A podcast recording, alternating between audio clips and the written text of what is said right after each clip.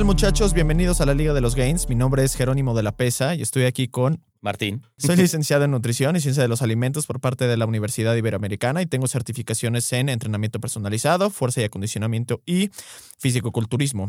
Actualmente tengo una empresa que se dedica a la consultoría de nutrición de todo tipo, desde atletas de alto rendimiento, principiantes y también nutrición eh, clínica. Eh, Martín, ¿tú qué eres? Yo soy biomecánico especializado en rehabilitación neurológica y deportiva. He hecho investigación para diferentes universidades. Actualmente tengo una empresa dedicada a la rehabilitación y al rendimiento. En las clínicas atendemos pacientes de todo tipo, desde rehabilitación pulmonar hasta terapia neurológica. Y pues bueno, bienvenidos a la Liga de los Gains. ¿Vienes del sur? No, yo vengo del este. ¿En serio? Sí. ¿Eres originario del este de la ciudad? O sea, es que mi, si salgo, o sea, teniendo el sur, saliendo de la oficina, mi casa está en dirección al este, entonces vine del este. Entiendo. Exacto. Entiendo por dónde. Entonces vine del este, pero soy del sur, originario del, del, del sur, este, específicamente de San Jerónimo. Yo soy de San Jerónimo. ¿Eres de San Jerónimo? De San Born and raised. Born and raised in Saint Jerónimo, exacto. Y este, um, y sí, toda mi vida aquí la verdad es que encuentro que es... Y no sueltas, cabrón. Digo, no vamos a dar detalles, pero ¿Sabes? Es que sabes que yo soy creyente ferviente. No es cierto, no soy creyente ferviente. Simplemente me gusta haberle agarrado la onda a ciertas cosas. Ejemplo, pues no voy a cambiar de iPhone a Samsung porque pues el, ya sabes, la es manera un de... error, es un error. No, no es un error. Es un error. La o sea, estoy acostumbrado ya a la manera de operar del iPhone, entonces cambiar de sistema operativo me da hueva. Lo mismo con una Mac o una... Cambiar de colonia, o sea, mudarte te da Cambiar de hueva. colonia me da hueva. Es que ya conozco lo que conozco. Es más, en todo caso, si me llegaran a saltar aquí, me sé de todas, todas como irme, güey. Esa, esa es la mejor. ya Eso- tienes toda tu ruta de escape planeada. Exacto, güey, exacto. Me Y, se- y sabrían dónde estoy. Si viviera en bosques, no tendría ni idea de hacia dónde me estoy yendo. Quién sabe, una de esas me estoy yendo en dirección hacia la guarida de los que me están secuestrando. You never know. Bueno, hablando del tema de hoy, vamos, vamos a hablar hoy de mm, puntos débiles. Ok. ¿No? ¿Cuál dirías que es tu punto débil? Mi punto débil. ¿Ana? ¿Dijiste Ana? Ana. Ah, ok. de esa sí. Este men. Tenía, tenía Sí. que aclarar bien a qué Eno. te referías. Exacto. Exacto. De cualquier manera, sí. Sí. Sea lo que sea, es mi punto débil. Em, Te hacer una pregunta muy cerda, pero creo que me la voy a evitar. a ver. em, en cuanto a mm, entrenamiento, Sí, por favor. ok. Yo diría que mi punto débil es mi espalda baja. Definitivamente. Ok. Lo tengo muy claro. O sea, tienes temas para tener buenos pesos muertos o No, fuerza pero me general. contracturo mucho Ah, y me limita y, y me atora la movilidad entre la espalda baja y la cadera. entonces, ¿de qué tipo de puntos débiles vamos a estar hablando?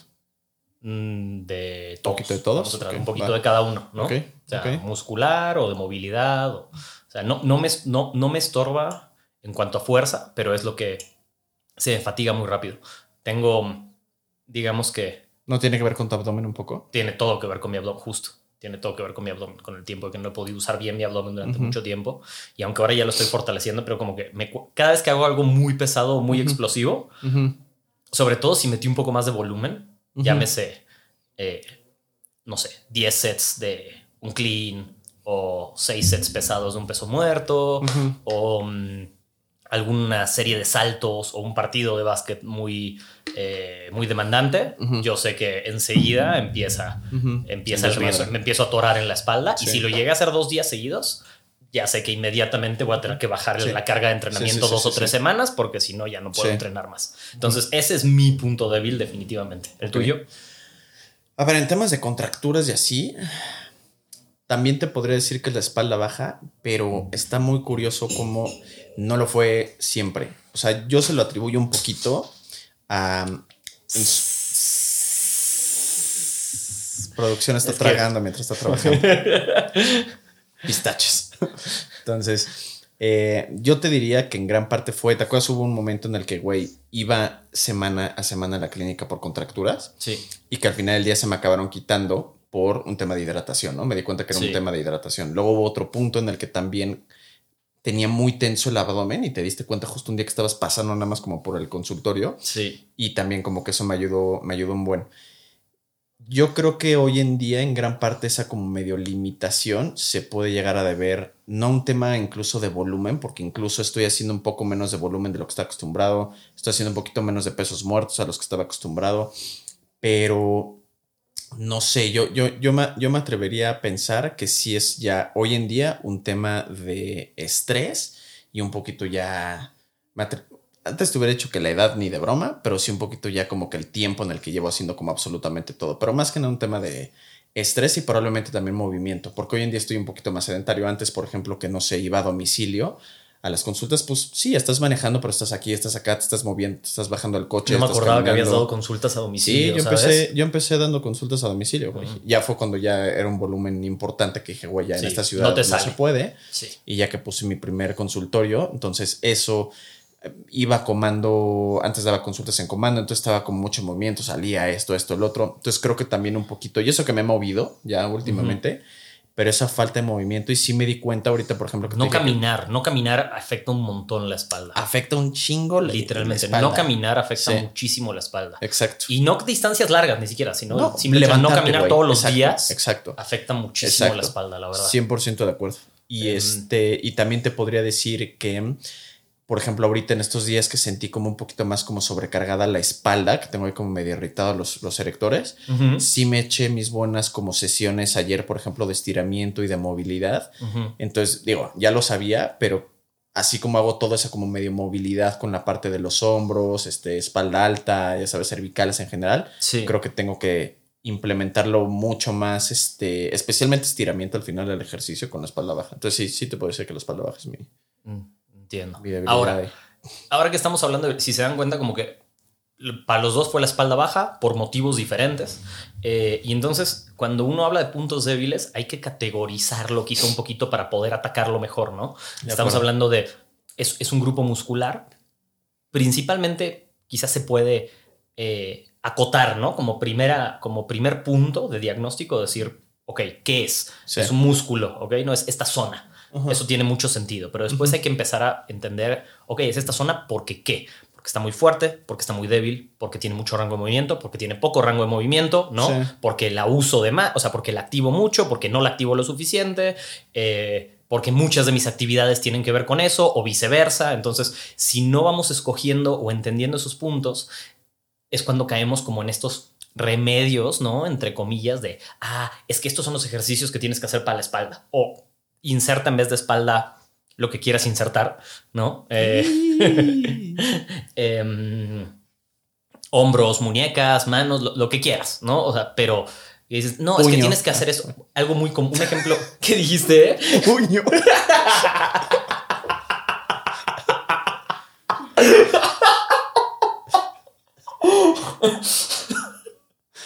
Fisting, punto débil, indeed, ¿no? O sea, vaya que sí.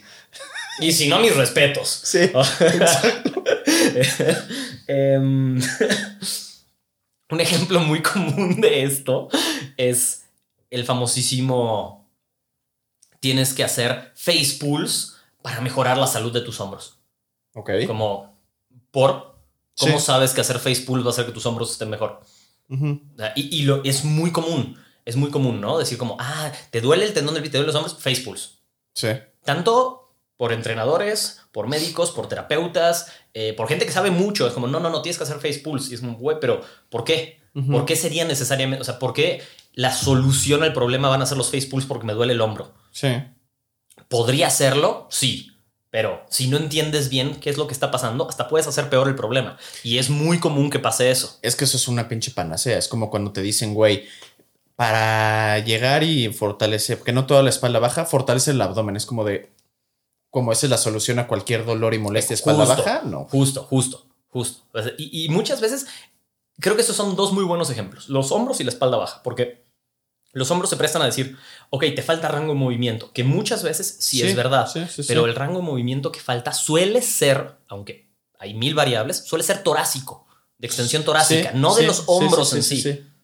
Lo que falta es extensión torácica y entonces por eso estás generando desgaste sobre tus hombros. Sí. Em, Y, y entonces hacer muchas veces ejercicios de apertura o este, no, no va a generar la solución al problema que estabas buscando. Sí. Em, aunque estás atacando tu punto débil, entre comillas. Y con la espalda baja también es muy normal. Ah, te duele la espalda baja y casi siempre la solución es hay que fortalecer glúteos, hay que soltar la cadera, hay que fortalecer el abdomen. Hay que- y, y cuando, ¿por qué no piensan a veces en hay que fortalecer la espalda baja? Sí. En una de esas, ¿no? sí. Ya sabes, o sea, como de trabajo directo. ¿Cuántas veces, cuánta gente que entrena muy bien igual no le dedica tiempo a la espalda baja? Y, y quizá por muchos motivos, ¿no? O sea, em, creo que muchas veces como no, es que la espalda baja se estimula con todo lo demás, entonces no necesitas My trabajo ass, directo. No, pero claro que necesita trabajo directo. ¿Por qué no necesitaría un poco de trabajo directo? Aparte, son- es un músculo muy grande.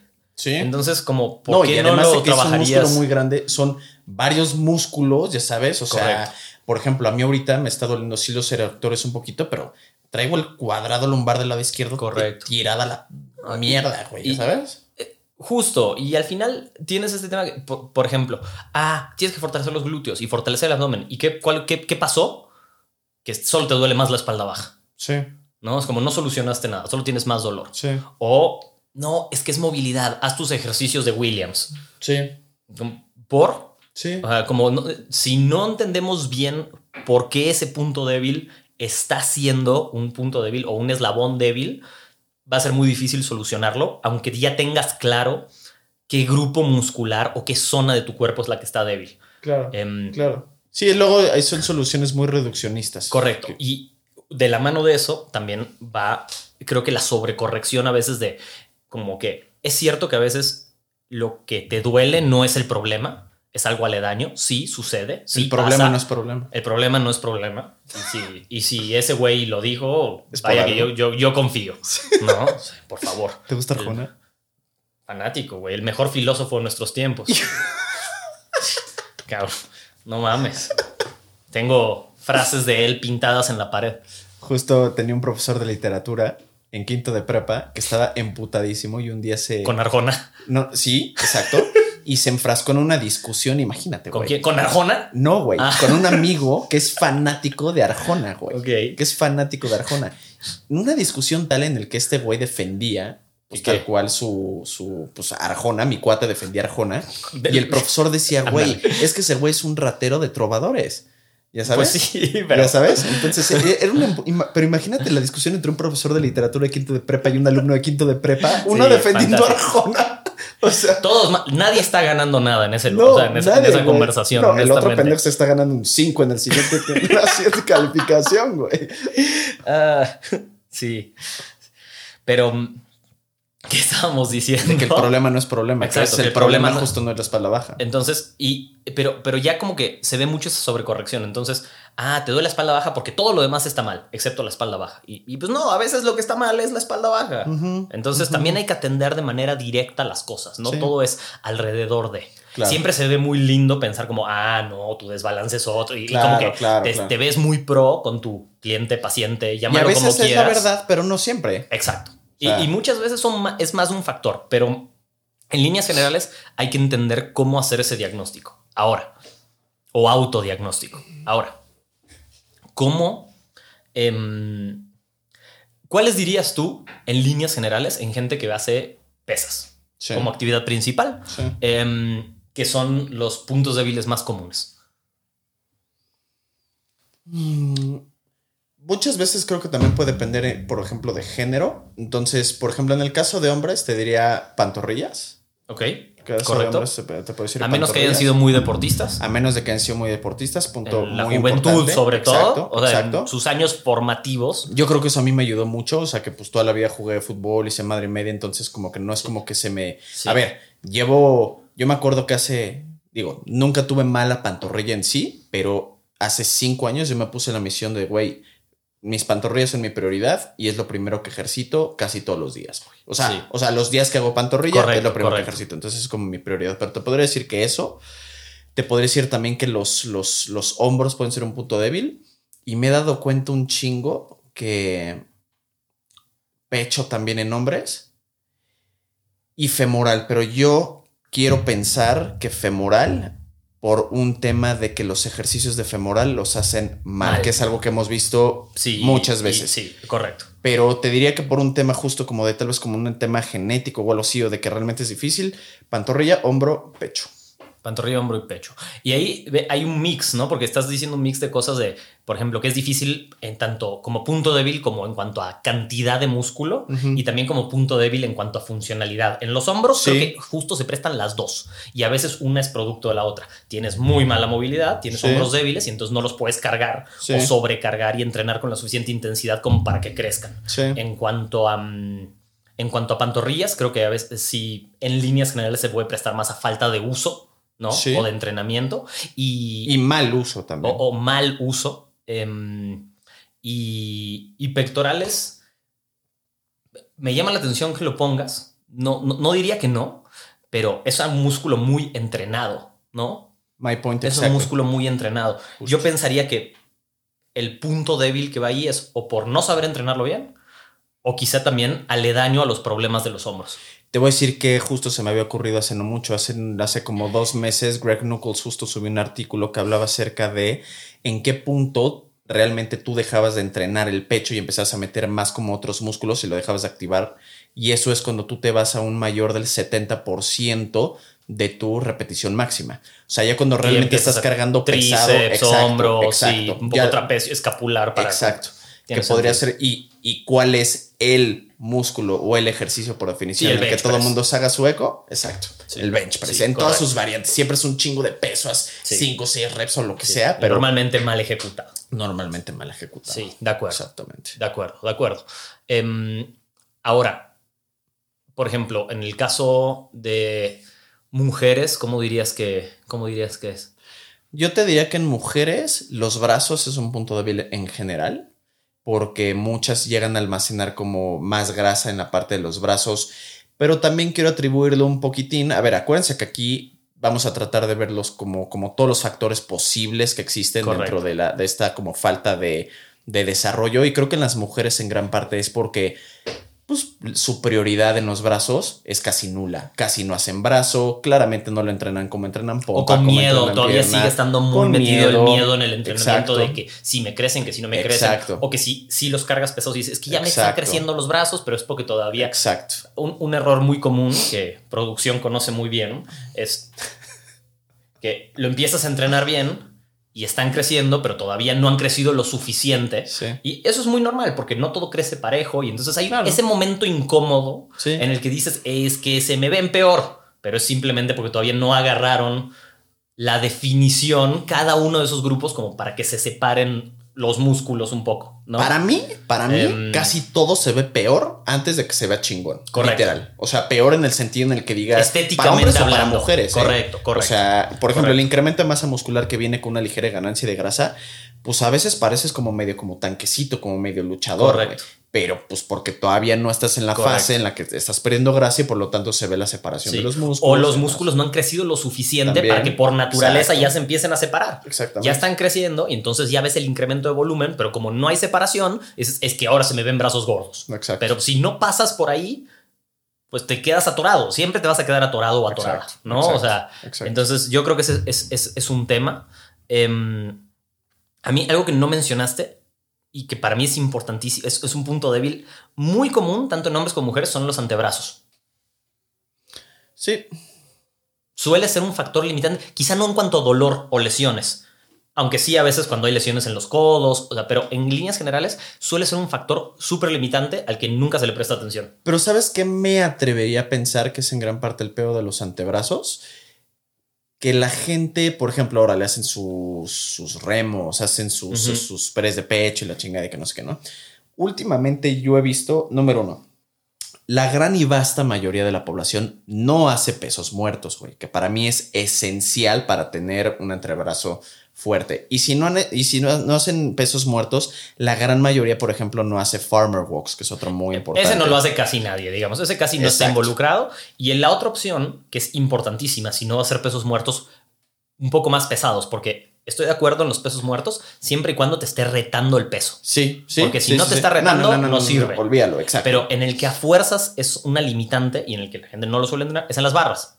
También en las barras, porque también en las barras. Es importantísimo y es donde muchas veces eso es lo que más te limita, pero como no te das el tiempo Claro. de, de fortalecerlos, de quedarte colgando, de hacer, entonces te, siempre te sigue y te sigue y te sigue y te sigue limitando. Y sabes qué? He encontrado mucho, al menos en los últimos tiempos, de los gym rats de hoy en día, que utilizan desde muy pronto Los traps, los straps. de acuerdo. Exactamente. Sin ninguna necesidad. Sin ninguna Son- necesidad. Son una súper herramienta, pero de verdad que puedes pasar años entrenando sin straps antes de que le saques un beneficio Yo, real. uso- yo, yo empecé a usar straps para el peso muerto y cuando hacía unos pull downs muy como fuertes o un, un- un- Sí. un- remo muy pesado, pero ya, güey, prácticamente no los he utilizado en, en un rato. Ahorita sí los estoy utilizando un poquito para hacer unos remos porque Sí. ya quiero meterlo como un poquito más de, más de peso. Tuve el tema ahorita del antebrazo justo Sí. lo tenía medio Y extendido. tiene perfecto sentido usarlos, no es no usen straps, pero ¿por qué están usando straps? Exacto.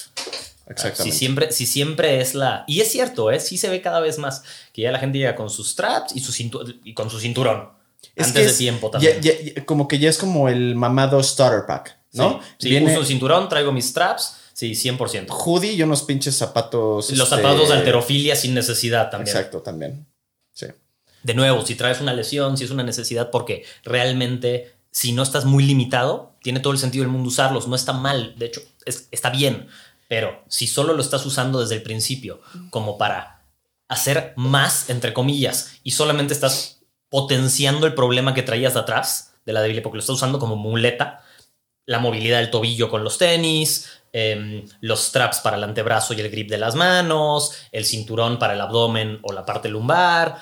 Si Y- siempre lo estás ajá, usando, ajá. pues al final nunca estás corrigiendo ese problema. Si lo estás usando y activamente corrigiendo el problema, podría tener sentido, pero casi nunca es el caso. Y es como estar dándole como la prioridad a tipo los suplementos para tu desarrollo físico en general. En vez de la, que la base. A la base que es, güey, ponte a entrenar y come lo que tienes que comer, güey. como a- anecdótico y no tan relacionado a esto, pero diciendo que decías de la dieta, justo estaba hablando con un amigo y me estaba contando que estaban haciendo, te vas a reír mucho.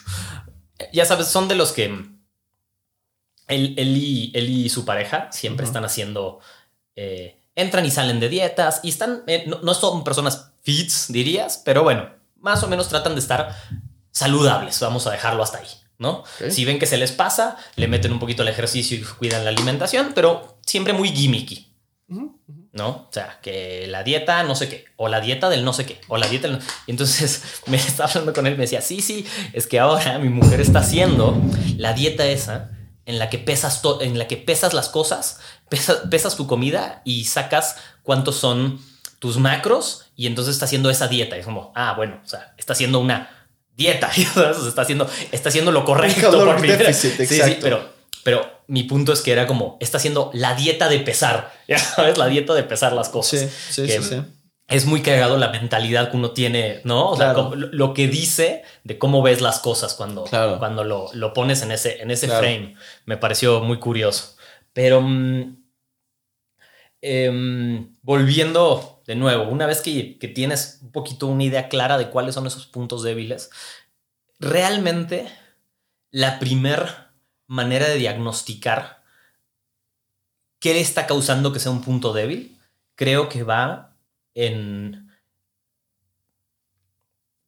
trabajarlo en diferentes puntos hasta tú darte cuenta cuál está siendo el problema.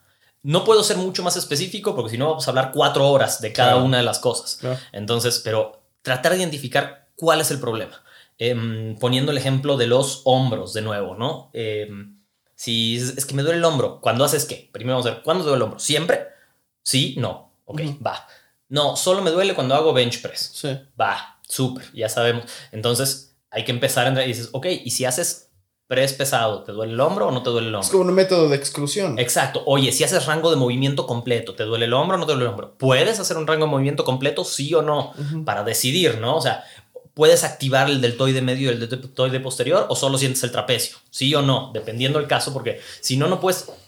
Imagínate que el caso es simplemente que usas demasiado el trapecio por una falta de extensión torácica y un poco el deltoide anterior, y entonces está limitado tu rango de movimiento y, y te pones a hacer face pulse. Sí. Lo único que va a pasar es que va a seguir haciendo lo mismo y solo te vas a estar irritando porque los face pulls no los vas a hacer de la manera correcta o para corregir el problema. Quizá lo primero era trabajar en tu rango de movimiento, Claro. por ejemplo, Claro. o en, la, o, o en estirar el pecho, Sí.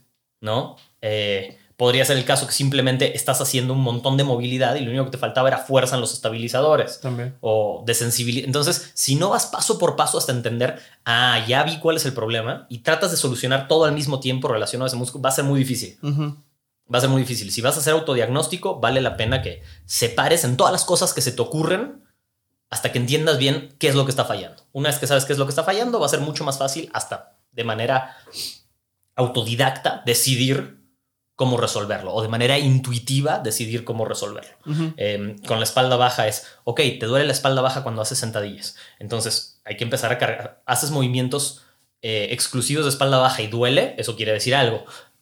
Haces eh, movimientos de espalda baja y no duele, eso también quiere decir algo, ¿no? Entonces de ahí ya puedes empezar a ver, haces, eh, tratas de hacer, revisar tu movilidad y la espalda baja es el problema, ok, o te das cuenta que cuando estás con la movilidad la espalda baja está muy bien y es la cadera la que te está generando un problema, ok, entonces ya sí vas a tener mucho más claro, aunque sea de nuevo de manera intuitiva, cómo ir resolviendo esos puntos débiles, ¿no? Claro. Entonces creo que la clave es entender si es un problema de debilidad, de sobreuso, de mucha movilidad, que casi nunca es el tema, honestamente, Sí, sí, sí. y de falta de movilidad. Sí.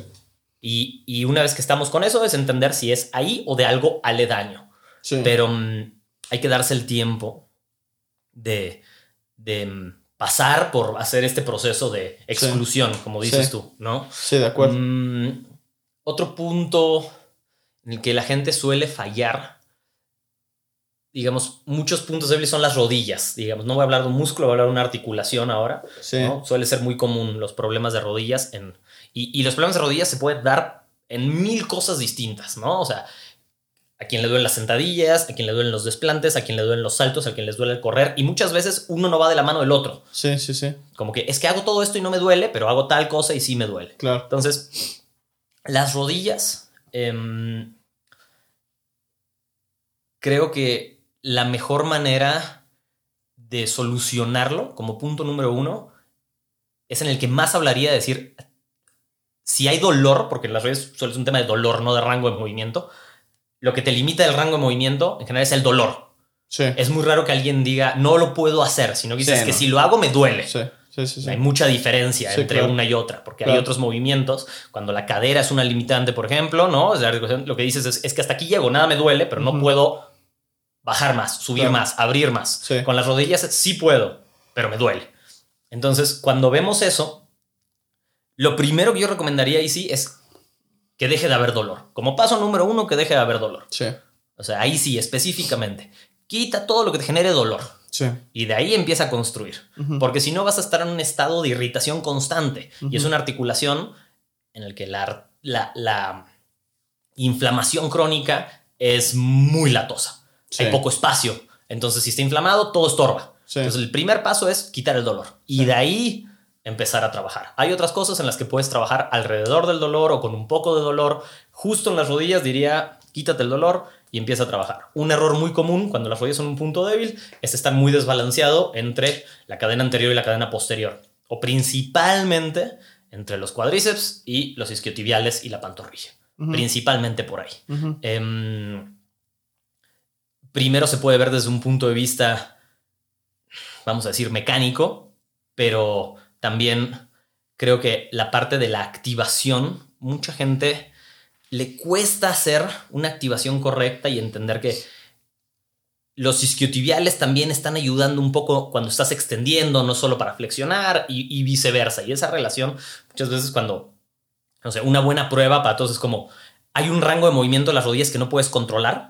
Ya sea que si sigues bajando te caes o si estás extendiendo tus rodillas se bloquean hacia atrás sin que tú tengas control, ahí probablemente te está diciendo que hay un desbalance. Sí. O sea, que no tienes control sobre todo tu rango de movimiento. Em, las medidas...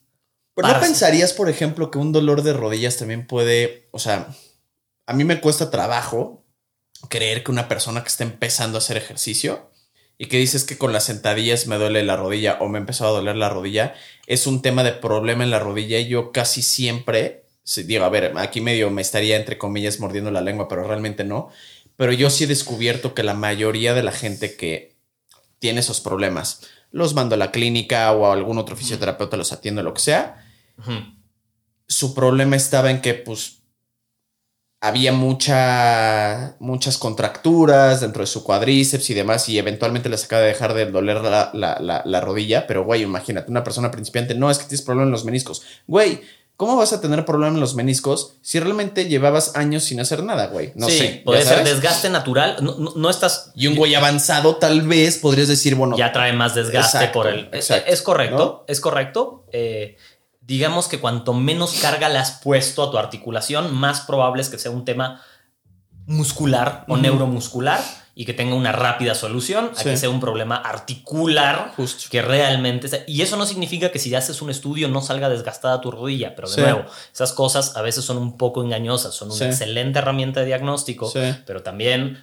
no nos podemos ir con la finta que porque se ve desgaste en un tendón, que porque se- o sea, esa rodilla ya no está funcional, Exacto. porque muchas veces es solo un tema de las adaptaciones neuromusculares, cómo estás haciendo esos movimientos y ahí empiezan las diferencias. Sí. Entonces, sí te diría que eso es, es un buen punto. Cuanto más avanzado, más entrenado o más traqueteado, desgastado estás, ¿no? Más probable es que sea un problema ya más de la articulación en sí y no tanto algo solo Sí. estrictamente neuromuscular. Aunque muy probablemente si no estamos hablando de algo que tenga una solución quirúrgica, también eh, la solución va a venir por el mismo camino de encontrar cuáles son los desbalances, por qué te desgastaste de esa manera, ¿no? ¿Por, qué, por qué tienes desgaste ahí? ¿Solo por uso? Puede ser, pero también puede ser por mal uso, Sí, ¿no? claro. Entonces, encontrar en tu caso específico cuál era ese mal uso, entre comillas, porque eso va a depender mucho de cada caso, pero encontrarlo y empezar a solucionar de nuevo esos desbalances neuromusculares o esos espasmos que se generaron, como lo, quiera, como lo quieras llamar, ¿no? Porque Sí. decir, no, es que las, contratu- las contracturas de verdad no existen. Ya, esa es otra, esa es otra conversación. Sí. Eh, em, pero me gusta, me gusta verlo como de esa manera, como, Claro. como lo planteas tú, tiene, tiene, tiene mucho sentido.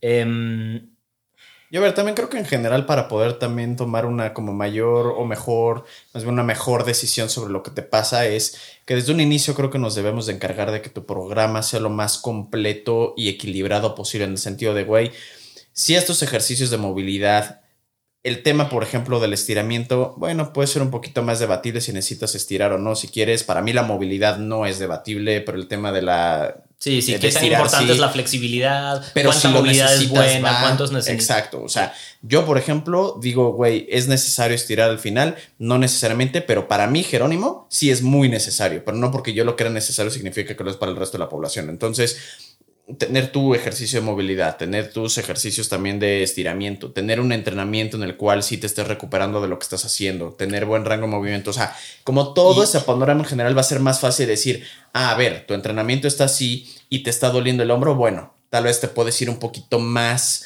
este, es- menor método de exclusión en general para ¿Cuántas poder veces llegar. lo hemos visto con eh, gente que se atiende en la clínica que son, eh, vamos a decir, atletas un poco más avanzados, muchos Sí. clientes tuyos, Sí, eh, que a veces la única, lo único que se necesitaba es como decir, ok, vamos a quitarle el enfoque aquí durante Sí. un par de semanas, un par de Exacto. semanas en lo que le pones en otro lado, y de repente los ves dos, tres semanas, cuatro semanas después, y dices, o sea, ¿y cómo te sentiste? Otra cosa, ya no me duele, ya lo estoy cargando otra vez, ya me siento bien. Eso era todo lo que se necesitaba. Sí, sí, sí. El, la clave ahí, creo yo, es que si tienes un punto débil, la clave es darle la atención que necesita. Eso puede significar dejar de hacer algo, Sí. también es dar la atención. Claro. ¿Me explico? O sea, no es solo hacer, no, Claro. no, no todo es hacer, sino dejar de hacer también es dar la atención. Claro. Em, pero darle la atención, ya sea que sea por un punto que te lastima, entonces significa que tienes que dar la atención, ya sea eh, fortalecer algo, movilizar, estirar, relajar, como lo quieras llamar. Eh, si es un punto débil en el sentido de rendimiento, entonces quizá lo que tienes que hacer es aprender a coordinarlo mejor, tener mejor coordinación neuromuscular. Si es un punto débil en cuanto a musculatura, quizá también la atención en ese sentido quiere decir entrenarlo más de manera más directa, buscar variantes en las que se sienta más y tenga más estímulo. Pero todo se, re- todo se reduce a lo que sea que sea ese punto débil requiere de tu atención y debería ser, al menos temporalmente, tu enfoque principal. Si lo ves así y uno dice, bueno, pero es que entonces si no siempre voy a estar corrigiendo puntos débiles. Bueno, pues eso tampoco está tan grave porque le estás dando enfoque a ciertas cosas y las vas a ir variando cíclicamente en lo que un punto débil deja de serlo y aparece otro y deja de serlo. Y quizá tu progreso no va a ser, eh, digamos, exponencial en el momento, pero a, largo plazo eso sí te va a dar un muy buen crecimiento en todos los sentidos, en cuanto a rendimiento, movilidad, masa muscular, eh, salud. Entonces tampoco tendría nada de malo decir, ok, siempre me estoy enfocando en mis puntos débiles.